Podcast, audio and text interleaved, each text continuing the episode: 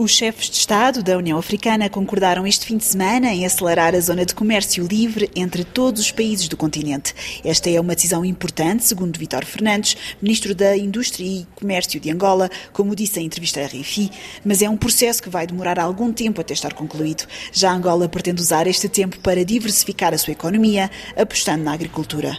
Nós, desde que conseguimos que mais de 30 e tal países ratificassem finalmente o acordo e que alguns, particularmente, até tivessem já visto as suas ofertas eh, tecnicamente estruturadas e aceites e depois também terem passado isso para o seu ordenamento jurídico, fez um piloto de comércio guiado, que foi no fundo a primeira experiência entre os países que ratificaram o acordo, a primeira experiência de trocas comerciais com uh, o acordo da Zona de Comércio Livre Continental Africana, identificou-se que era possível acelerar o processo.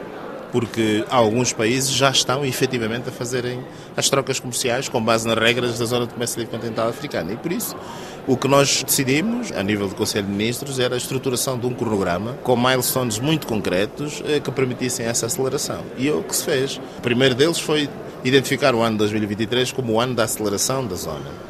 E isso significa a estruturação desse cronograma, que foi o que os chefes de Estado anuíram. Portanto, nós agora, o Conselho de Ministros, temos a responsabilidade de implementar e, e, naturalmente, criar depois o plano de ação para isso acontecer, mas a decisão dos chefes de Estado é muito importante, porque é um compromisso mais alto nível de que este ano queremos acelerar a implementação da zona e, portanto, não há dúvida nenhuma de que ela será acelerada. Estamos a falar de meses ou anos para a construção desta zona de comércio livre que seja completamente africana e abrange todos os países da União Africana. A zona de comércio livre continental africana é uma maratona, não são 100 metros. A semelhança do que aconteceu com outras zonas e blocos comerciais internacionais, não será num ano que vamos ter, enfim, todos os 54 países da África a transacionarem com base nas regras da zona. Aliás, a oferta que os países fazem, a oferta tarifária que os países fazem, ela é desmaterializável em 10 anos. E, portanto, todos os países terão esse horizonte para irem desmaterializando as suas ofertas, no sentido depois,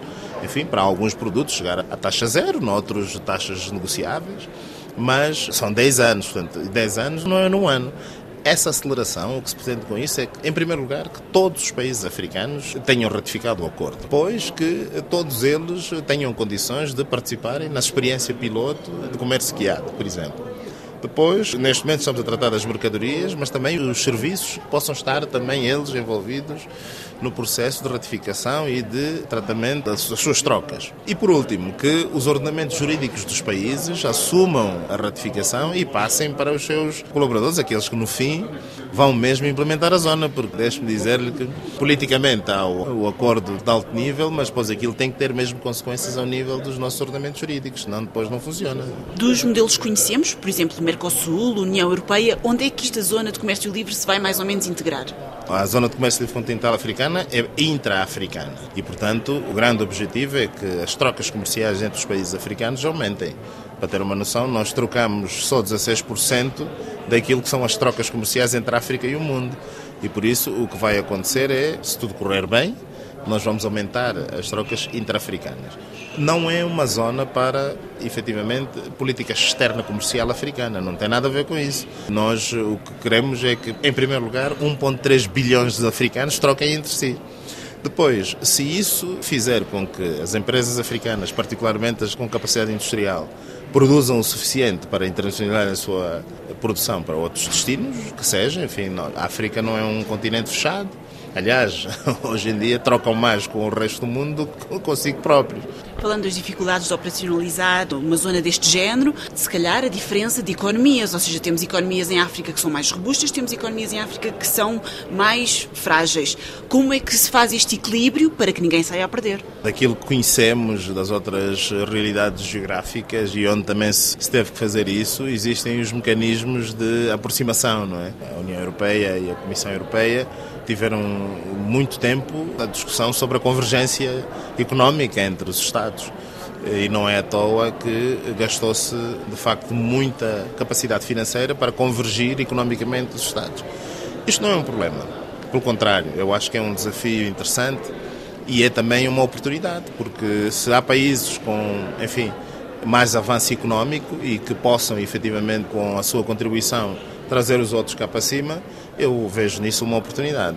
Agora, sim, terá que haver essa convergência, não será feita para todos da mesma maneira, nos blocos regionais onde já haja mais capacidade e até troca comercial, estou a pensar, por exemplo, na África do Oeste, que já tem uma tradição de trocas comerciais mais forte, se possa ir beber esse exemplo e trazer para as outras regiões. Mas eu não vejo isso como um problema, pelo contrário, eu acho que é uma oportunidade com este incentivo ao comércio, como é que Angola está a pensar posicionar-se? Angola há muito tempo que tenta diversificar a sua economia, até agora com resultados que não são, se calhar, os esperados pelo governo.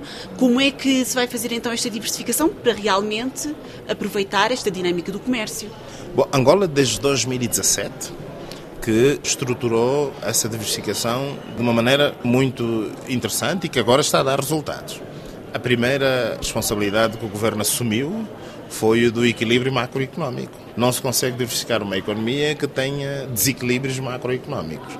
Tivemos uma assistência financeira e técnica do FMI, que aliás, enfim, pelo próprio FMI correu muito bem. O resultado, que nos deixou a nós também muito surpreendidos, mas enfim, era o que estávamos à espera, mas não esperávamos que fosse em tão pouco tempo. O resultado é o equilíbrio da nossa macroeconomia. Equilíbrio fiscal, equilíbrio cambial, equilíbrio na balança de pagamentos e, portanto, neste momento nós estamos em condições, agora sim, de olhar para o tema da diversificação económica com a base de equilíbrio macroeconómico feita. E para onde é que nós vamos diversificar? Para onde é que devemos diversificar? Bom, Angola tem vantagens comparativas que, enfim, poucos países, mesmo em África, terão. Nós temos terras aráveis que nunca mais acabam, temos 54 milhões de terras aráveis, temos água, temos um clima que, para produzir agricultura que, enfim, felizmente é abençoado e, portanto, essa é uma vantagem comparativa. Na nossa opinião, é por aí que se vai diversificar a economia. Aliás, lançamos agora três grandes programas tendentes a essa diversificação: o Plano Grão, que é a produção de grãos, o Plano Pecuária, que tem a ver com a criação e a produção de gado,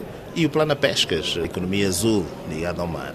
E, portanto, com esses três programas, nós estamos em crer que, e com o setor privado produtivo, não é? Porque, é, tipicamente, quando se pensa em expansão da economia ou diversificação da economia, e associada à Angola, tendencialmente pensa-se no Estado. Nós agora abandonamos essa lógica. A lógica é o setor privado, digamos, liderar o processo e o Estado fazer o fomento. Como é que se faz nas economias mais desenvolvidas? Também aqui não são 100 metros, é uma maratona, não se pode sair do 8 para o 80 e o que estamos a fazer, com passos firmes e muito bem estruturados, a identificação dos potenciais empresários, identificação das oportunidades e uma aposta clara e firme na estratégia de diversificação para o agronegócio. Enquanto esta diversificação não acontece, claro que o grande produto que Angola exporta, o crudo, o petróleo, que tem de ser refinado. Há então esta aposta nas refinarias. Como é que esta aposta está a correr? Penso que duas já abriram. Há uma que vai ser revitalizada, a refinaria de Luanda. Como é que se mudou esta lógica e para onde é que se vai agora? Também na lógica da diversificação económica, o petróleo bruto é produto primário e infelizmente durante muito tempo de facto não fizemos o investimento que era necessário, mas também desde 2017 que o governo decidiu que valia a pena apostar também aqui no downstream, na diversificação económica associada ao produto petrolífero. Isto está a acontecer. Nós olhamos para o petróleo como um uma commodity importante para o nosso país, é verdade, mas nós já sabemos da volatilidade do petróleo e, portanto, mesmo com toda a atenção para aquilo que é uma commodity importante e não podemos deixar de ser, ainda tem um peso importante no nosso PIB, a nossa particular atenção não está aí. Nós queremos aproveitar aquilo que são as vantagens eh, que o petróleo traz quando tem o preço mais ou menos aceitável para efetivamente investir naquilo que é a economia mais sustentável e que dá, no médio e longo prazo, enfim, garantias de continuidade. E esse é o setor não petrolífero e nós temos, enfim, vantagens comparativas extraordinárias. E é o agronegócio. Claro que para alavancar então esse agronegócio também é preciso ter como transportá-lo e a questão da ferrovia é uma questão muito importante. Como é que está neste momento a questão do corredor do Lubito?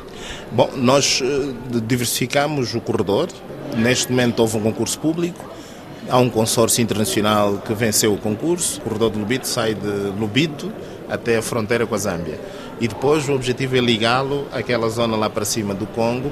E porquê? Porque há ali o chamado Copper Belt, né? o cinturão do cobre, que já desde a altura em que foi estruturado o caminho de ferro de Benguela, foi pensado para essa transportação desse minério através do corredor do Lubito para o porto de águas profundas do Lubito e depois daí para a exportação.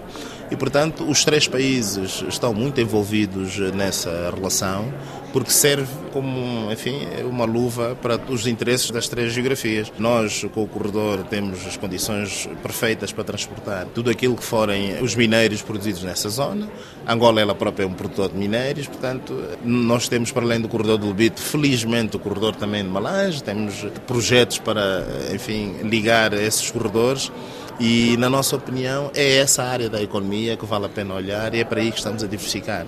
Os nossos países vizinhos, eh, temos uma boa relação com eles e, portanto, neste momento, e porque as trocas comerciais estão em voga em África, queremos mesmo incentivá-las e o corredor do Lubito vai ser fundamental para isso. Até quando? Qual é que é o horizonte para ter este corredor uh, efetivo? Já está a funcionar, o corredor do Lubito já existe. Não, não, o corredor já, mas esta ligação então final? Se tudo correr bem, enfim, o troço entre a Zâmbia e o Congo nos próximos anos deverá ser desenvolvido, mas neste momento já se transporta, porque nós já vamos até a Zâmbia, portanto.